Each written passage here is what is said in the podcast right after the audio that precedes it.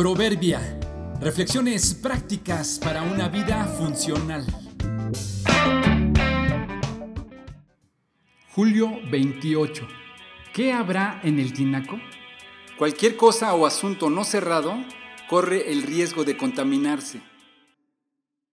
Un profesor que tuve nos platicó una vez que cuando él se bañaba o se cepillaba los dientes, le encantaba aprovechar la ocasión y siempre hacía gárgaras. O sea, dar un trago de agua directamente de la llave del lavabo o de la regadera, inclinar la cabeza un poco hacia atrás, entonces el agua se desplaza hasta la entrada de la faringe, se aspira el aire, lo que hace que el líquido comience a burbujear. Todo con el fin de hacer una limpieza bucal profunda. Lo venía haciendo por mucho tiempo, hasta que un día, no sé por qué, tuvo que subir al techo de su apartamento, Así que aprovechó la ocasión para revisar su tanque o tinaco de agua. Inmediatamente se dio cuenta que no tenía tapa. Tal vez el viento la volaría o alguien intencionalmente la quitó. Puso su escalera para verificar la limpieza de su tinaco. Su asombro fue grande cuando descubrió que flotando en el agua había un pájaro muerto, casi desintegrado. Una pregunta le llevó a otras durante muchos días. ¿Cuánto tiempo llevaría el tinaco así? ¿Cuántos días tendría el pájaro ahí? ¿O cuántos pájaros se habrían ahogado antes?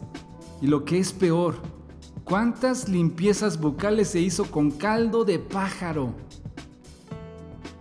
¿Y en nuestro tinaco qué habrá? Digo, no solo el tinaco de nuestra casa, sino también el de nuestra vida estará suficientemente limpio como para que cualquiera tome agua o pensamientos de él?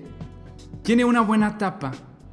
¿O está destapado permitiendo que cualquiera tire lo que ya no quiere y nosotros lo retenemos hasta que se desintegra y luego nos lo tomamos creyendo que es algo saludable y honesto?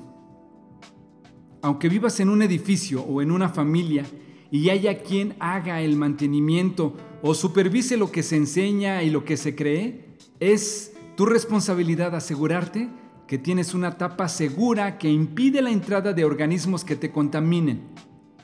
¿Hace cuánto que no revisas tu tinaco?